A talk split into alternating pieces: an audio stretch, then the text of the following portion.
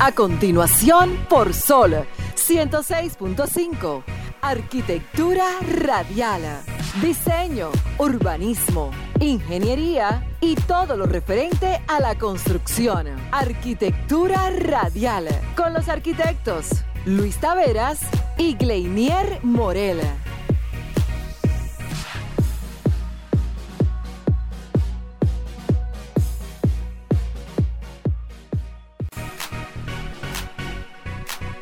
Bienvenidos sean todos una vez más a su programa Arquitectura Radial. Una hora de este domingo estaremos compartiendo con ustedes todo lo relacionado al mundo de la arquitectura, de la ingeniería y de la construcción, de la mano de un servidor, Luis Taveras, Gleniel Morel, mi compañero y socio, y Alejandro en los controles de Sol, Sol 106.5, la más interactiva del grupo de medios RCC Media, la catedral de la comunicación, como dice Virgilio Félix. Señores, hoy tenemos muchos temas interesantes que vamos a tratar para ustedes, abordando desde perspectivas diferentes. Y nuestra invitada central de la tarde, que es la presidenta de ACOPROVI, la Asociación Dominicana de Constructores y Promotores de Vivienda, la ingeniera Agneris Meléndez. Así que no se muevan, que hoy el programa está cargado de mucha información nacional e internacional. De esta manera inicia Arquitectura Radial. Estimula tus sentidos, enriquece tus conocimientos. Arquitectura Radial. Muy bien, muy bien. Esperando que Gleinier se sume al panel. Está haciendo unos trabajitos ahí detrás de cámara, pero ya viene, viene caminando el, el socio. Pasemos con la frase de apertura de inmediato, Alejandro, para entrar en algunos temas de introducción para el día de hoy. La frase es de Luis Barragán, el arquitecto y maestro de la arquitectura mexicano, ganador o segundo ganador del premio Pritzker, el Nobel de Arquitectura, como se le denomina, para 1970, primer latino en ganarla.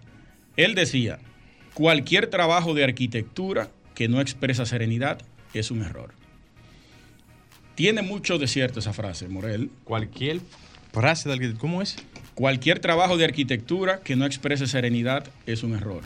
Serenidad. A ver, ¿por qué, por qué el, el, el, término serenidad? Él trabajaba mucho con, el, con los espacios eh, abiertos, exterior-interior, relacionaba mucho esa parte. Uh -huh. También los colores, jugaba mucho con los colores y el tema de la luz natural.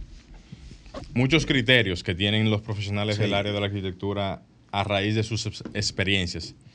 Y ahora que tú lo mencionas, eh, yo escuchaba a un colega en estos días que decía que cualquier proyecto que se pareciera al otro no es que era una copia, era que era como la realidad de la misma solución reflejada en otra persona. O sea, es muy raro tú ver un, un edificio que se parezca a otro, pero a veces la, en las plantas, uh -huh. por lo menos en las plantas. La distribución. La distribución.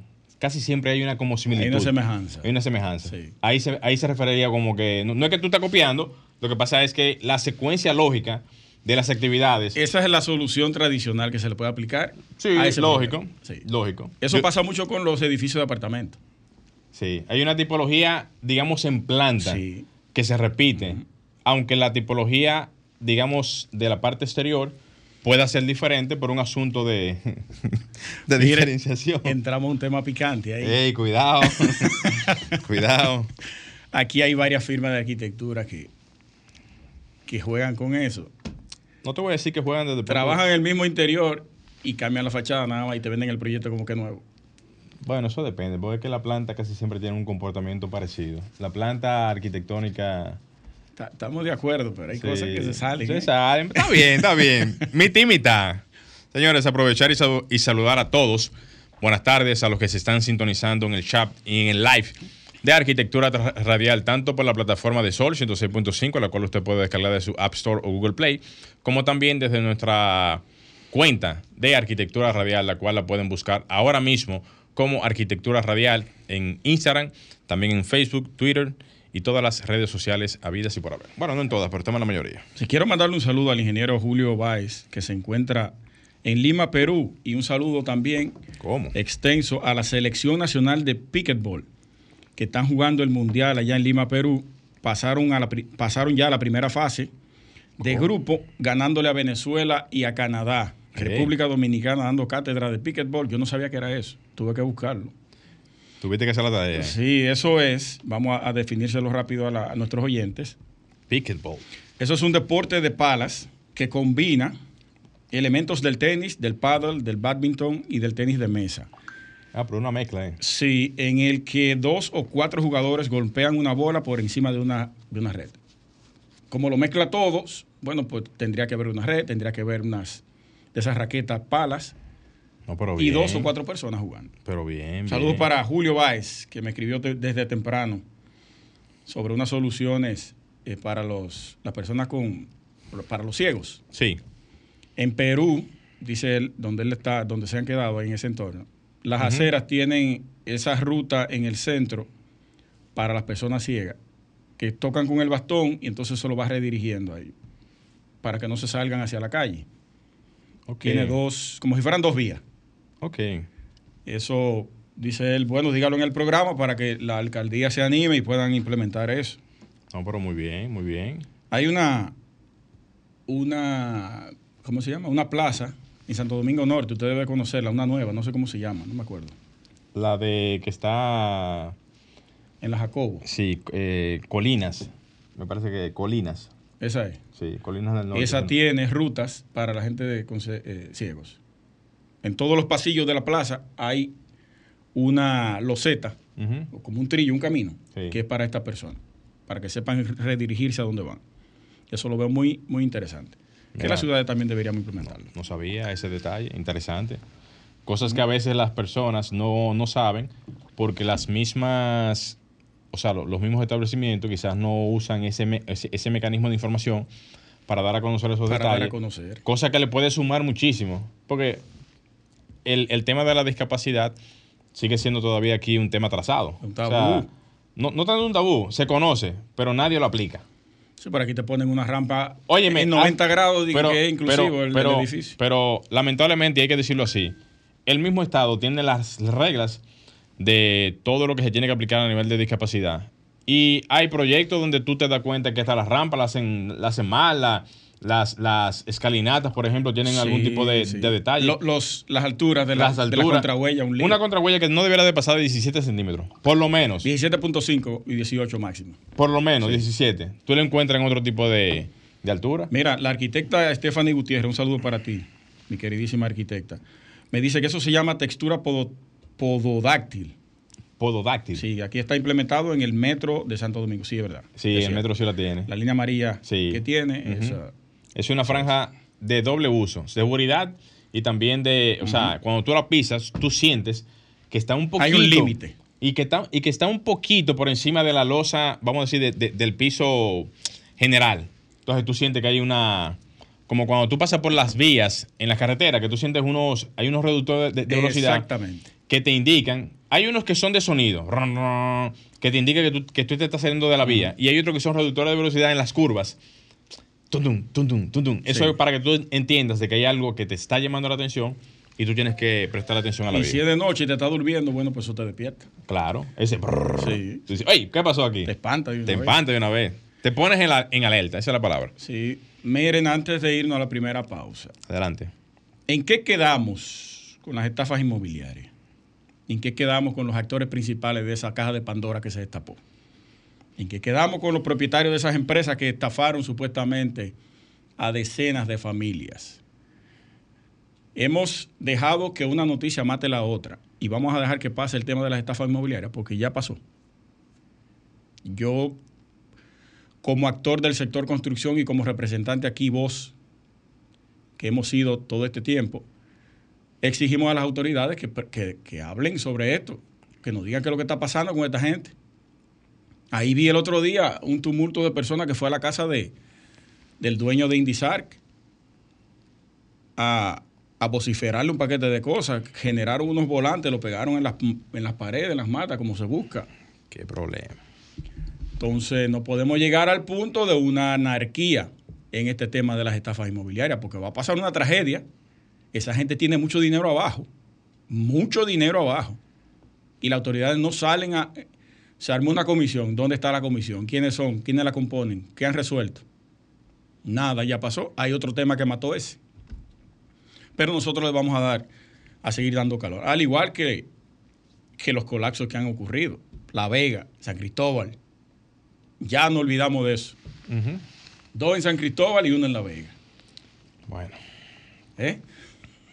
¿Qué vamos a hacer? Diga algo, usted lo veo No, tímido no, no, tema. no, tímido no, realmente, eh, ¿qué te puedo decir? En algún momento, cuando tengamos la oportunidad, ya que habíamos hablado con, con él, con el director de, de Onesmi, esperamos por parte de él... El eh, ingeniero Reyes Madera. Sí. Leonardo. que respetando la, la discrecionalidad de, de los procesos, pero entendemos que él nos podría dar mucha luz del por qué algunos procedimientos tienen esa lentitud y el por qué de algunos procedimientos tienen algunas, eh, al- algunos temas burocráticos que hacen que las informaciones sean muy lentas y que no se muestren a la luz en su debido en, su debido tiempo. Eso es algo que tiene su porqué y sería bueno que lo explicara en su momento cuando venga aquí al programa de radio. Sí, vamos a.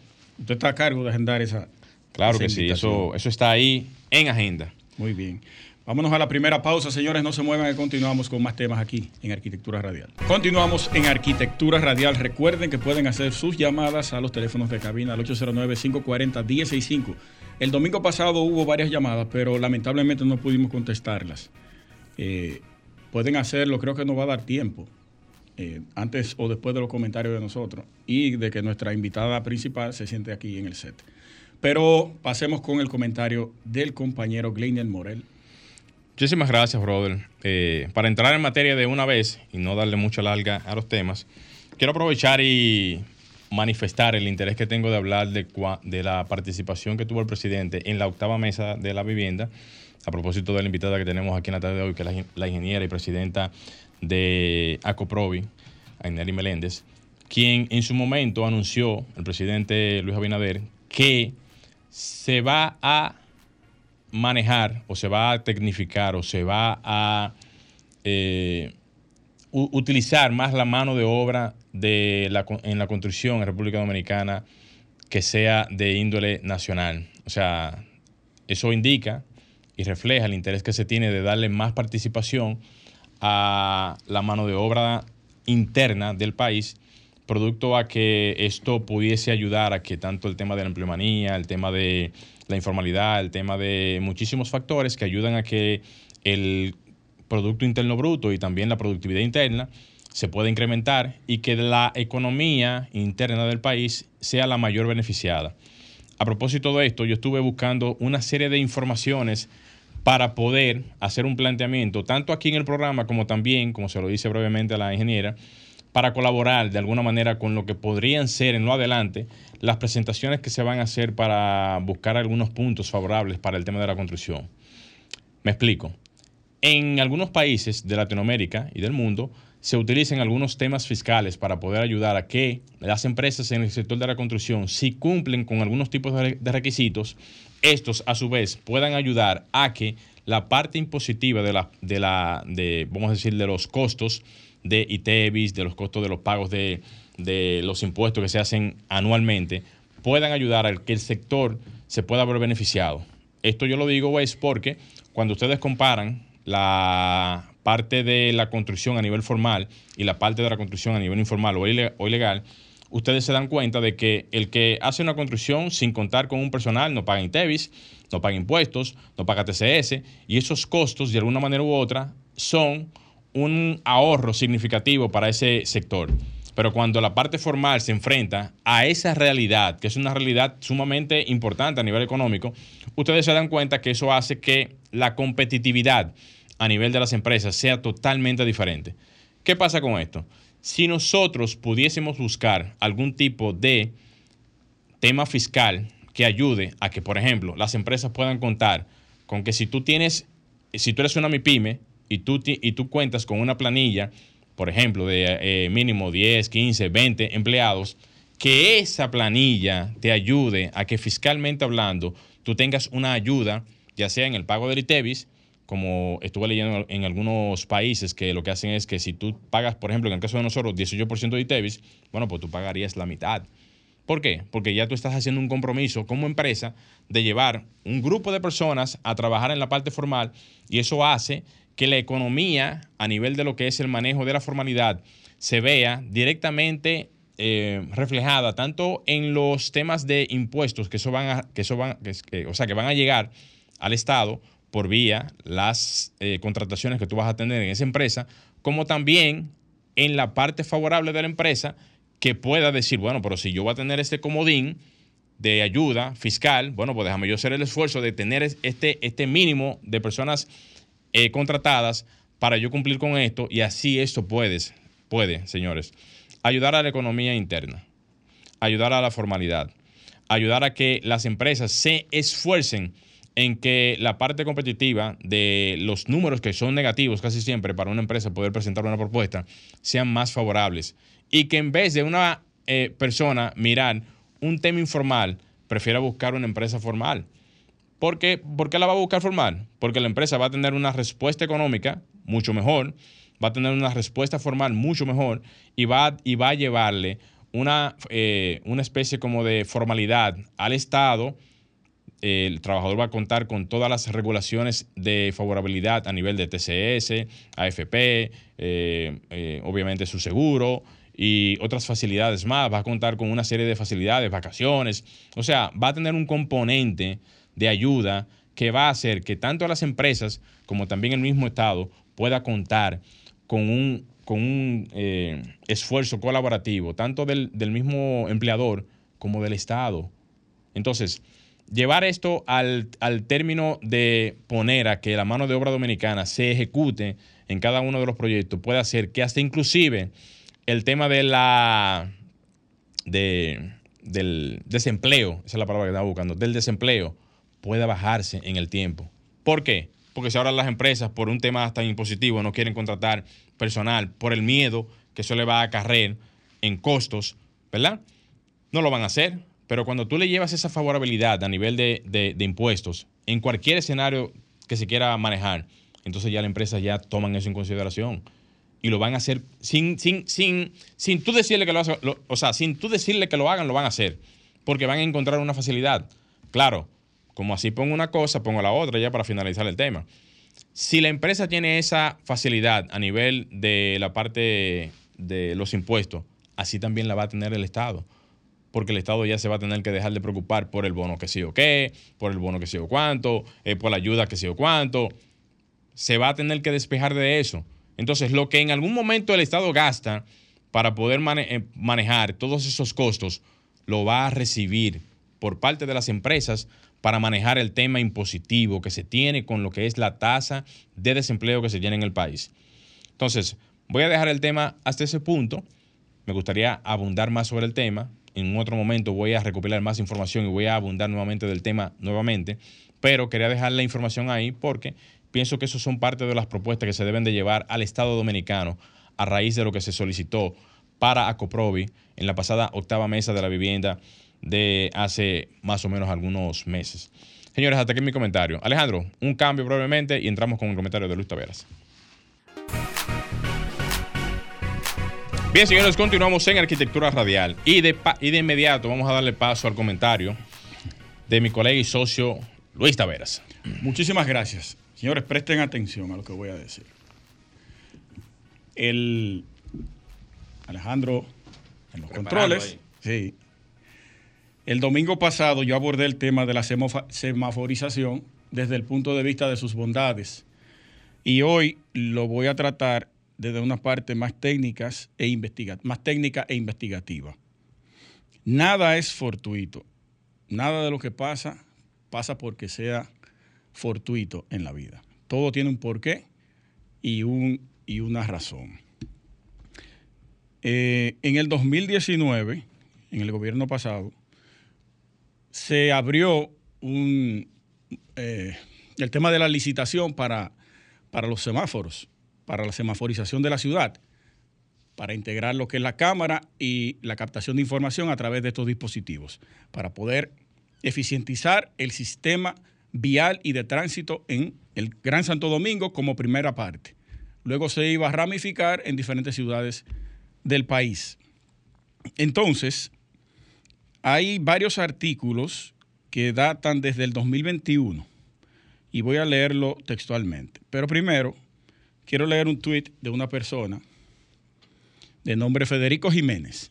Él dice en Twitter, sin defender a, a Hugo Veras, lo que nadie dice es que Compras y su director, Carlos Pimentel, tenían la denuncia meses antes de la adjudicación y no hicieron nada, luego le tiraron fuego al Intran. Eso lo dice Federico Jiménez en un tuit. Por su falta de ejercicio preventivo que toca como órgano rector, que le toca como órgano rector. Entonces, en el 2021, la empresa GTEC, que es propiedad del hermano de la senadora Farideh Raful, quien había participado en el proceso anterior de la venta y colocación de semáforos, esta empresa se, especializa en eso también, eh, hizo algunas denuncias acerca de ese proceso que estaba un poco viciado, según las informaciones que hay publicadas, no lo estoy diciendo yo, y que se, y que se hizo la investigación en ese momento, pero que tampoco hubo ningún resultado. Él hizo esta salvedad y tumbaron el proceso para el 2021. En ese artículo de marzo 2021 también dicen, anulan procedimiento de licitación del Intran para adquisición de semáforos por 1.184 millones de pesos. La Dirección General de Compras Públicas explicó que la decisión plasmada en la resolución número 4221, 42-2021 del pasado 9 de febrero, eso es del 2021, surge a raíz de una denuncia y solicitud de investigación presentada por la empresa Gestión Tecnológica GTEC SRL en torno al procedimiento de licitación. El número de la licitación de ese momento era CCLPN 2018-0014. La institución detalló que el motivo de la nulidad se debe a irregularidades graves en el pliego de condiciones documentado por la ley 34006. La entidad destacó que a la pasada gestión del Intran, estamos hablando 2019, cuando Francesca, Claudia Francesca era la directora del Intran, la Dirección General de Compras le había notificado y recomendado hacer cambios sustanciales y estructurales en el pliego de condiciones para que la ejecución del procedimiento fuese conforme a la normativa y le sugirió no continuar con el mismo. Sin embargo, esa institución hizo caso omiso y continuó con la licitación.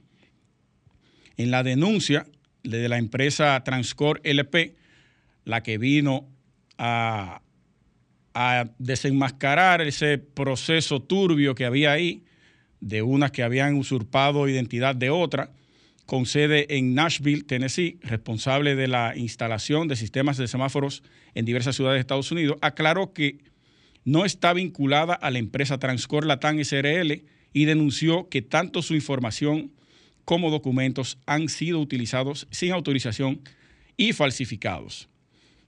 En torno a todo esto, se han sumado una serie de, acusaciones y de deterioro a, la figura de, de la persona, del director, de Hugo Veras, sin ni siquiera haber hecho todavía las investigaciones necesarias para que todo este proceso se esclarezca y podamos tener cuáles son los responsables. Porque si vemos desde el 2019, el gobierno pasado, tenemos que la Dirección General de Compras ha hecho salvedades de que los procedimientos de ciertas licitaciones han sido un poco turbias, pero no se le presta atención. Lo que yo me pregunto es, si en cada institución del Estado hay un departamento o hay varias figuras que pertenecen a la Dirección General de Compras, ¿por qué estos, al ver que ciertos procedimientos no cumplen con la rigurosidad de la ley 34006, no hacen las denuncias con tiempo. O más bien, aquí hay una declaración que dice que sí la tenían en mano, pero esperaron a que se firmara la licitación de ahora, a que se comenzara el procedimiento, a que se tuviera un 69.5% del proyecto ya ejecutado, para entonces sacar esto. ¿Por qué? ¿Quién está detrás de todo esto? por qué una persona hace eh, ciertas reclamaciones en el 2021 y tumba, siendo también un participante y un proveedor de este tipo de sistemas. ¿Qué hay detrás de todo esto? Se está implosionando desde dentro del partido. a la figura de, Hugo Veras, creo que deben abrir una investigación seria, investigar desde compras y contrataciones, porque no puede ser que si usted como órgano regulador emite una denuncia sobre algo que está mal, se siga permitiendo más adelante. Entonces significa que los actores que usted tiene ahí también son partícipes, supuestamente, ¿verdad? Porque no podemos cargarle el dado solamente a quienes están dirigiendo la institución o a quienes pertenecen o hacen dicho proceso. También quién elabora la licitación, quiénes son esas personas. Estamos cargando el dado solamente a un actor, pero hay un engranaje de actores que incluso desde afuera impulsan a que todo esto vaya más allá de lo que se ve, porque lo que no se ve es más que lo que se ve. Tengan eso muy en cuenta y no se dejen embullar por algunas publicaciones que se hacen. Entonces yo desde aquí responsablemente le brindo todo mi apoyo hasta el día de hoy a mi amigo Hugo Veras, hasta que todo esto se esclarezca. Porque no podemos culpar a la ligera como que, como que nada es nada. No, señor. Ahí hay varias, varias informaciones con peso para poder identificar quiénes están detrás de todo eso. Y eso es lo que queremos saber. Eso es lo que queremos saber. Y hay otros actores que también están con mucho peso político atacando y aprovechándose del árbol caído, como dicen, y hacerlo leña. Está también el diputado Tobias Crespo, que amenazó, no sé si lo interpeló, al director del Intran hace poco. Entonces yo creo que hay, hay una puja de, poder ahí adentro y de intereses, que sería importante aclararlo y que no se empañe la imagen de una sola persona, porque hay más detrás de todo eso. Vamos a esperar a ver qué pasa. Vámonos a un cambio y regresamos con nuestra invitada de la tarde. Estás escuchando Arquitectura Radial.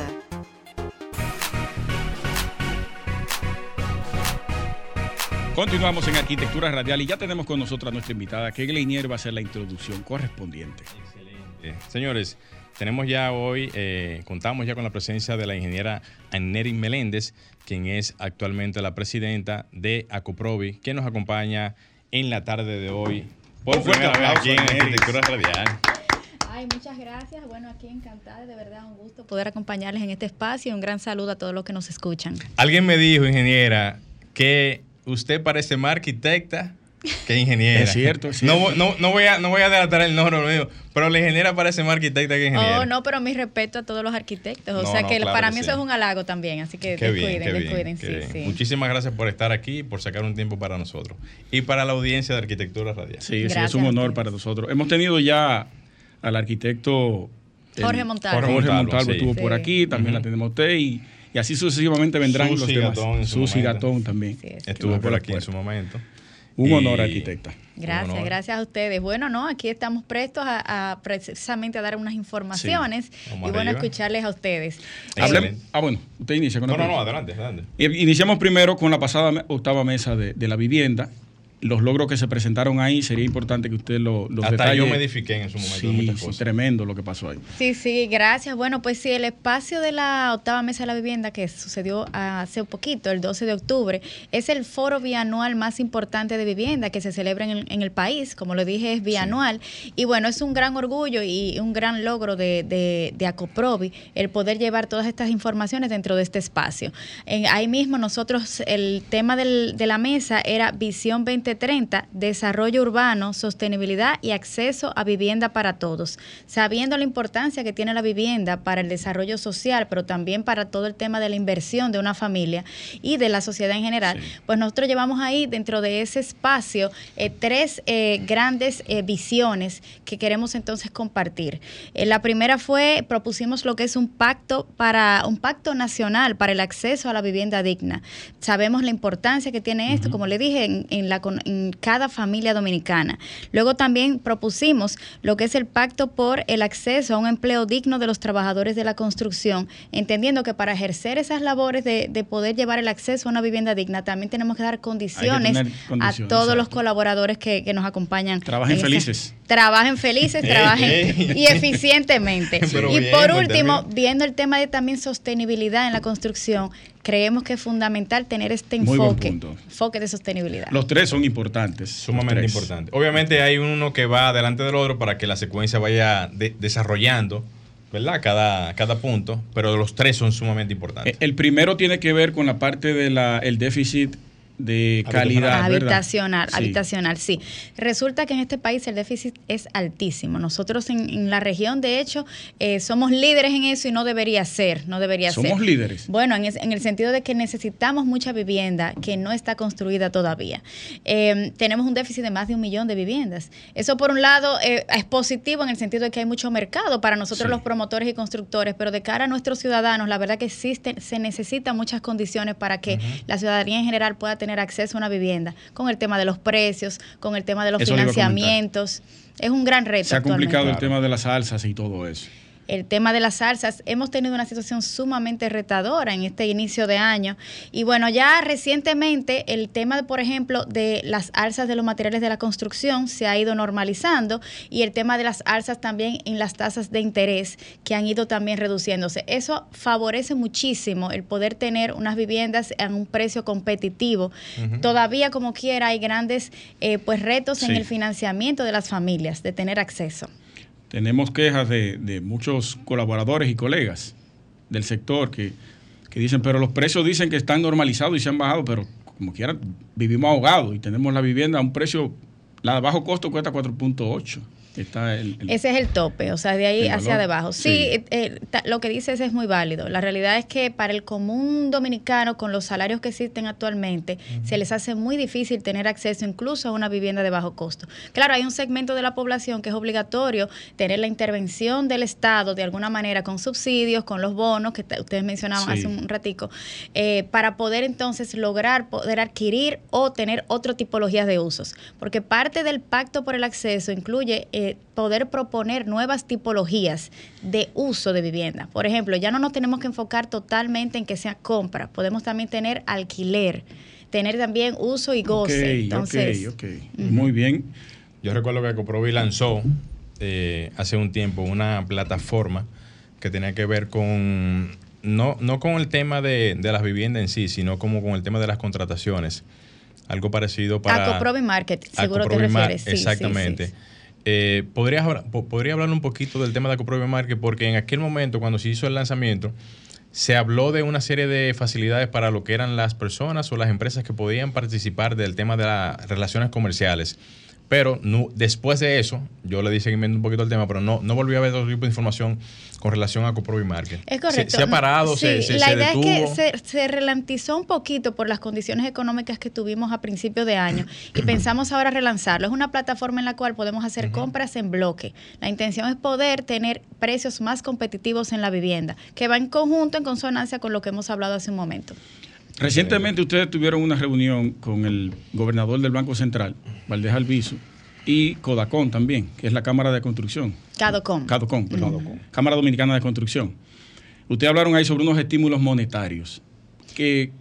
Sí, eh, tanto a principio de año como en junio el Banco Central, o bueno, nuestras autoridades eh, de políticas monetarias, lanzaron estímulos que básicamente se componen primero en encaje legal, una apertura del encaje legal, y otros son fondos. Fue rápido, se fue bastante rápido. Y fondos de, liquidez eh, rápida. Ambos estímulos eh, son mecanismos financieros en los cuales podemos tener más acceso a fondos para poder financiar lo que es la construcción o la adquisición de vivienda. Fueron muy positivos, la verdad que tuvieron un impacto positivo también en el sector. Sin embargo, como quiera, se necesitan eh, más estímulos. Este fue fabuloso. En su momento felicitamos a nuestras autoridades porque entendimos que dieron en el, en el, en el punto, eh, en el punto específico que tenían que hacer en su momento. Tenemos amigos de, otra institución. Usted lo conoce muy bien, Christopher. Ah, él estuvo por allá en la, octava mesa también. Sí, que él dice que él, bueno, se ha quejado. Copimecón. Copimecón, exacto con el tema del encaje legal, que no ha llegado donde tiene que llegar, dice él. O sea, él, lo mencionaba era por el tema de las MIPIMES que comprenden una gran franja del, del porcentaje de, de, empresas. Lo que pasó fue que en el primer encaje el propósito era más para adquisición de viviendas, no para financiamiento de las empresas okay. promotoras. Entonces, por ejemplo, los okay. ciudadanos podían tener, claro, préstamos sí, fijos a sí. una cantidad de años y a una tasa bastante buena. Era más para los usuarios. Era más para los usuarios, que en okay. ese momento respondía a, a, esa estrategia de poder colocar esas viviendas que se pudieron tal vez incluso eh, liberar debido uh -huh. a la situación económica que hubo del aumento del precio precio de la vivienda. Sí. Muchas personas no pudieron adquirir, entonces hubo que colocar esas. Y Ahí de, vino también. Y de, y de, la adecuación que se hizo con el fideicomiso, que tuvo que aumentarse eh, por más de casi un millón de pesos sí. cuando la franja aquella que se tenía.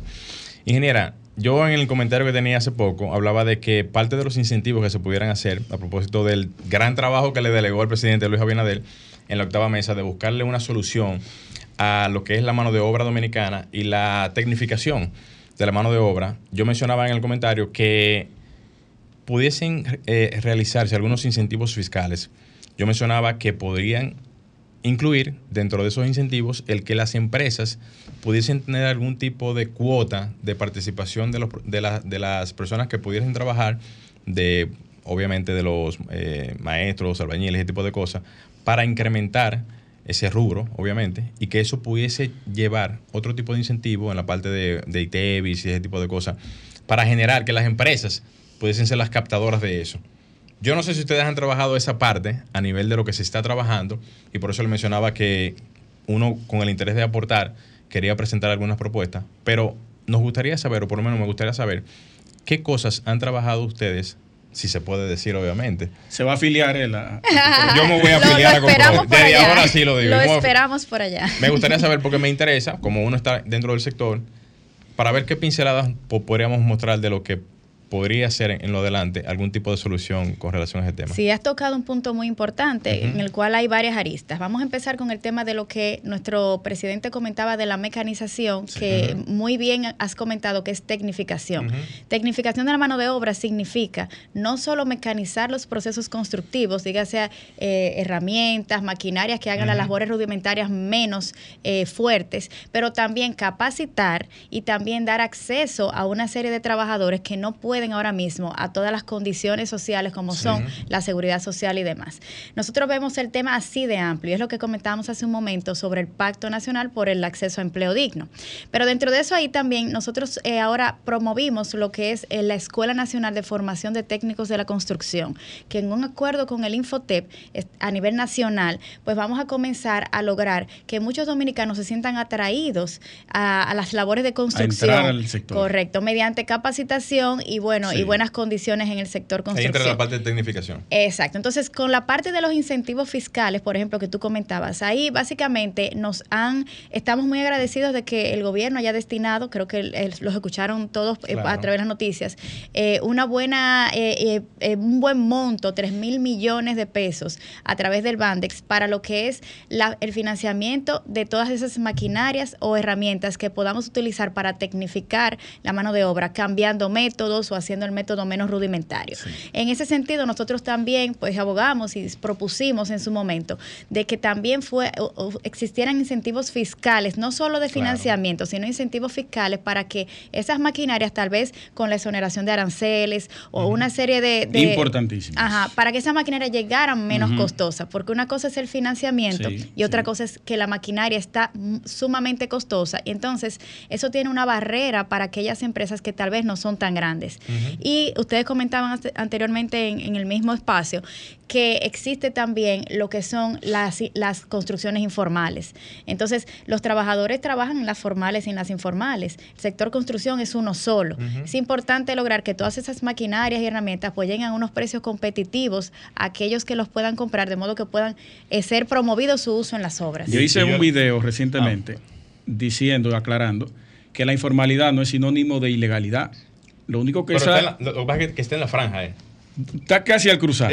al cruzar la calle. Sí. está en la franja. Pero lo único que no hace es presentar impuestos ante el Estado, ni, ni. Ahí es que entonces. Ni tener TCS, ni nada de eso. Y ahí nos encargamos nosotros, uh -huh. captamos esa mano de obra y lo formalizamos dentro de la empresa. Que nuestra. eso era parte del comentario. Yo decía, ingeniera, que bregamos con un sector, digo el término bregamos para que la gente socialice el término. Pero no, es la verdad. Veamos con un sector realmente que, independientemente de uno, cuando va a presentar algún tipo de presentación económica para cualquier tipo de proyecto, se ve con la disyuntiva de que los costos de cualquier empresa son impositivamente más altos que cualquier parte informal. Entonces, cuando en una empresa, entonces uno tiene que tener esa ecuación y tratar de que los números den y todo eso. Se enfrenta que hay que pagar TCS, hay que pagar ITEVIS, hay que pagar el tema del 30% anual y todo eso son cargas de la empresa. Entonces, por eso presenté o, estuve anunciando de que hay, que hay que unificar ese esfuerzo del Estado, de que le va a interesar porque vamos a ahorrar eh, temas de bono gas, bono que sé yo qué, bono aquello, porque el Estado tiene que inyectarle a esa economía que no puede, a, esas em, eh, personas que no pueden tener un empleo formal, con las empresas que puedan ayudar a que esa informalidad la puedan absorber en una parte y que el Estado se comprometa a la otra. hay, que verlo, hay que, sí, hay que verlo desde dos ángulos. El primer ángulo es poder tener eh, mayor acceso de la informalidad a la formalidad, que es lo que tú planteas. Para nosotros que representamos el sector formal de la construcción, la informalidad es una competencia desleal. Por eso nosotros abogamos porque las... Es el tema ahí. Sí, es una competencia. Nosotros siempre hemos abogado porque hayan leyes, porque las leyes se cumplan dentro de nuestro sector. Pero por otro lado, esa es en la parte que tiene que ver con la empresa. Pero en la parte que tiene que ver con la mano de obra, por ejemplo, es bastante cuesta arriba el hecho de que nosotros no podamos inscribir a muchos de nuestros trabajadores en la seguridad social. Y no sé si saben el por qué, pero la situación es la siguiente. Muchos trabajadores se inscriben, en, por ejemplo, están trabajando con, contigo y luego trabajan conmigo en el mismo mes. Pero cada uno de ellos, por una situación que se llama el escalamiento salarial, dentro de la TCS, escalan su salario al mínimo mensual. Y ustedes saben que en la, en la construcción no se cobra con un mínimo mensual, se cobra por adestajo, o sea, por labor rendida. Claro. Entonces, en los, los, salarios dentro de la construcción tienen unas resoluciones, son salarios sectorizados y son los mejores, o bueno, eh, son mucho mayores, mucho mayores que el salario mínimo nacional no sectorizado. Pero cuando te escalan a ti, cuando tú trabajas en una empresa y te escalan en la otra, tú terminas pagando muchísimo más que aquellos que no están trabajando en la construcción. Entonces es el mismo trabajador el que se encuentra en una situación en la cual es perjudicado muchas veces. Muchas veces cuando tú lo entras en la seguridad social. Y son los dos aspectos que vemos, la parte de la informalidad y la parte de la seguridad social en los trabajadores. El presidente también habló en la octava mesa sobre la reducción de la mano de obra extranjera que esa tarea también se la endonó a ustedes. Así es, así es. Trabajar un documento para final de año, tratar de iniciar. Y, le puso tiempo también para final de año. Sí, sí. No hay mucho tiempo. Sí, bueno, es un discurso que desde Acoprovi tenemos muchos años, no desde ahora, abogando. Sabemos que la situación viene de la mano de que los dominicanos muchas veces no quieren hacer las labores que son más rudimentarias. Y de ahí viene que la tecnificación va a ser gran parte de la solución. Y por eso es que nuestro gobierno, que lo ha hecho muy bien, eh, erogó esos fondos de modo que se pudiera atacar esa primera parte. La otra parte que obviamente tiene que ver con regularizar y, y todo el tema de que los extranjeros en la, construcción estén legales, pero que estén legales, pero a la, vez estén limitados. Y es algo que nosotros estamos totalmente de acuerdo. Nosotros no necesitamos que más extranjeros vengan para acá. Tenemos los suficientes aquí y lo que queremos es que más dominicanos se incentiven a entrar a las labores de la construcción. y no por un tema de pago, que muchas personas tienen como esa... Eh, Eso es lo que ponen adelante. Exacto, no. La construcción no paga. Yo no voy a hacer fuerza para... No, no, no, no eso es totalmente negativo. Incluso se paga mucho mejor en la construcción. Mucho mejor. Que en la parte, eh, digamos, no, no sectorizada. Porque realmente los montos realmente son diferentes. O sea, es, totalmente diferente. Usted sabe, ingeniera, que hay un ingeniero, amigo, valga la redundancia de la ingeniería, que él tiene una queja constante sobre los profesionales extranjeros, profesionales ya, que están ejerciendo aquí sin la rivalidad de las instituciones locales. ¿Han recibido ustedes algún tipo de queja sobre eso? No, no, no ha sido algo común. Me imagino que se refieren tal vez a de nacionalidad venezolana o colombianos.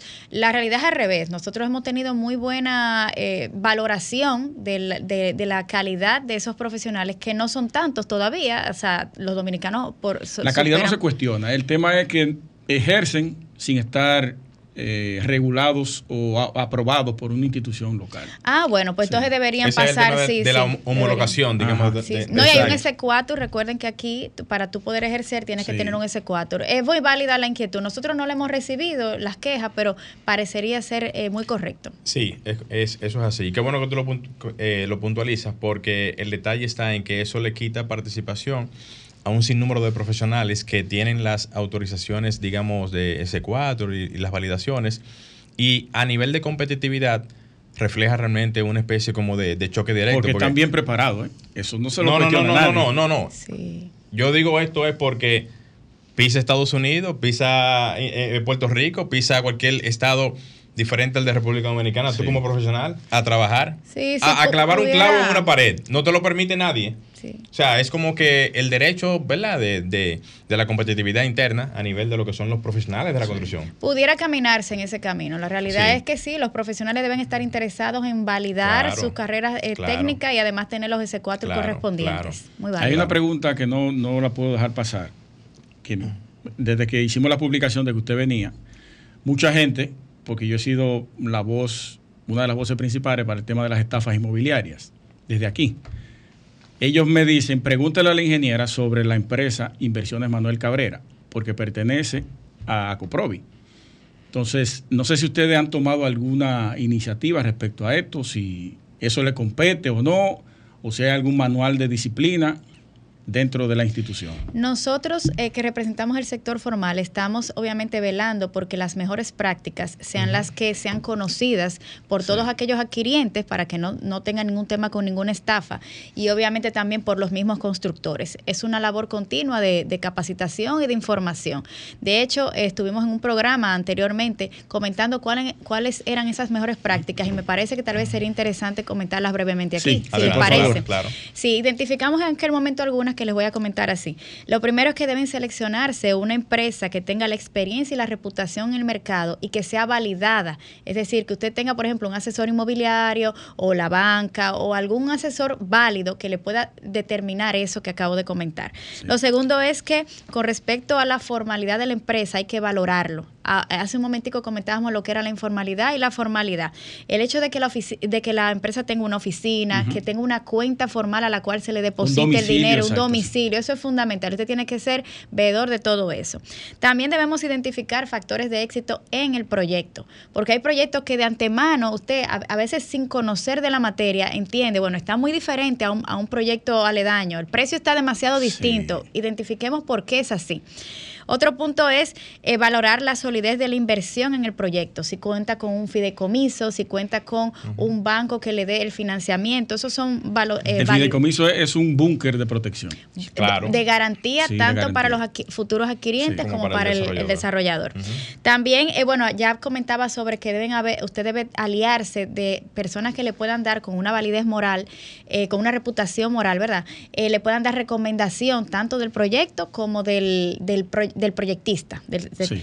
Y también valorar también innovaciones y calidad en el proyecto, que se, que se vea que los materiales, usted lea bien su contrato y determine que, que cuáles son los materiales que va a tener, que usted esté claro de que esa inversión que usted va a hacer en ese, en ese edificio o en esa propiedad, pues vaya a tener la calidad futura. Son algunas recomendaciones que entendemos que si las personas la toman en cuenta, pues pueden evitar caer en, en diferentes situaciones que al, al final lo que hacen es que lo que usted, eh, ese dinero que usted con mucho sacrificio eh, previó para invertir en un- Inversión en de vida. inversión de vida, pues pueda de alguna manera desfallecer ante una Ese situación. es el famoso due diligence que Due diligence, se, hace realmente en otras esferas ¿verdad? De, de- del mundo, pero que aquí eso no es... Eso pudiera ser hasta un negocio. Oye, hasta un negocio a nivel de los abogados y personas que tienen algún dominio en la parte inmobiliaria, de ser, digamos, algún tipo de canal o arquitecto en la, la Sí, parte sí, de, sí. De algún tipo de canal para orientar, hacer el due, di- el, el due diligence de la empresa y poder orientar a la persona que vaya a hacer algún tipo Pero de mira, es inversión. que eh, es tan complicado el tema de las estafas que hay empresas que de larga data, 30 años en el ejercicio, y muestran. ahora las vemos incurriendo en este tipo de prácticas. Y a veces yo me pregunto, ¿y qué, cuál es la necesidad. No, necesidad no debe haber. De hecho, está muy incorrecto que suceda un fallo en un proyecto. Sabemos que las condiciones eh, de los últimos años, sobre todo después de la pandemia, han sido retadoras. Ahora, eso no justifica de ninguna manera que darle mal a un cliente. De hecho, parte de las situaciones que comentaba hace un ratico es que eh, hubo muchas personas que no pudieron concretizar la compra del apartamento, tuvieron que devolverlo porque, por ejemplo, los precios subieron. Pero ante esa situación, muchos de, eh, constructores, en vez de dejar ir a sus clientes, lo que hacían era que negociaban con ellos, le bajaban el precio. Y eso sucede porque el, normalmente el promotor y constructor responsable, que es lo que buscamos aquí, eh, quiere dejar al, cliente complacido y además quiere que la inversión eh, sea una inversión que valga en el tiempo, de modo que le compren de nuevo o que su reputación quede validada. Lo que yo les digo a ellos siempre es, los malos son menos. Es muy correcto. los malos son menos y son los que más suenan. pero, pero, los malos son menos, pero son los que dañan el, sector. Sí, sí. sí. la, la realidad que nosotros entendemos y es la valoración incluso nacional e internacional del sector, que el sector es muy fiable para la inversión. Las inversiones inmobiliarias, por lo pronto, este país cuenta con todos los mecanismos de seguridad a nivel financiero y respaldo a nivel financiero, a nivel eh, económico, a nivel eh, legal, para que cualquier transacción se haga de la manera adecuada, siempre y cuando el comprador pues tenga ese resguardo, ¿verdad? De al menos eh, revisar un poquito que la transacción que vaya a hacer sea con un agente eh, reconocido. Así que cuando subamos el video de la ingeniera al canal de YouTube, pueden ir a verlo y entonces tomar esa recomendación y anotarla a la hora de la compra. Excelente. Bien, eh, bueno, lamentablemente se nos fue el tiempo, ingeniera. Yo pienso que con todo y el poco tiempo que hemos tenido realmente, o el buen tiempo que hemos tenido, le hemos sacado mucho provecho a la entrevista. Totalmente. Porque hemos hablado de muchísimos puntos rápidamente para dejar a la audiencia bastante complacida con algunos temas importantes agradecer por su presencia y su participación aquí en la arquitectura radial. Obviamente que nos encantaría poder participar en el futuro de las invitaciones que nos hacen de la octava mesa, novena mesa. ¿Se está poniendo adelante? Claro que sí, porque eso es parte de lo que nosotros hacemos, llevar información y llevar orientación a lo que es la población. Muchísimas gracias, ingeniero. ha sido un honor. Muchísimas gracias. Un honor para nosotros también y bueno, prestos a, cualquier otra invitación, estar aquí también. Y próximamente inscrito en Ecoprove. Así, Así es. Señores, llegamos a la parte final de nuestro programa Arquitectura Radial. Gracias por la sintonía a todos ustedes y nos encontramos el próximo domingo. Un servidor Luis Taveras, Gleinier Morel y Alejandro en los controles. Y hasta aquí, Arquitectura Radial, con Luis Taveras y Gleinier Morel, por Sol 106.5.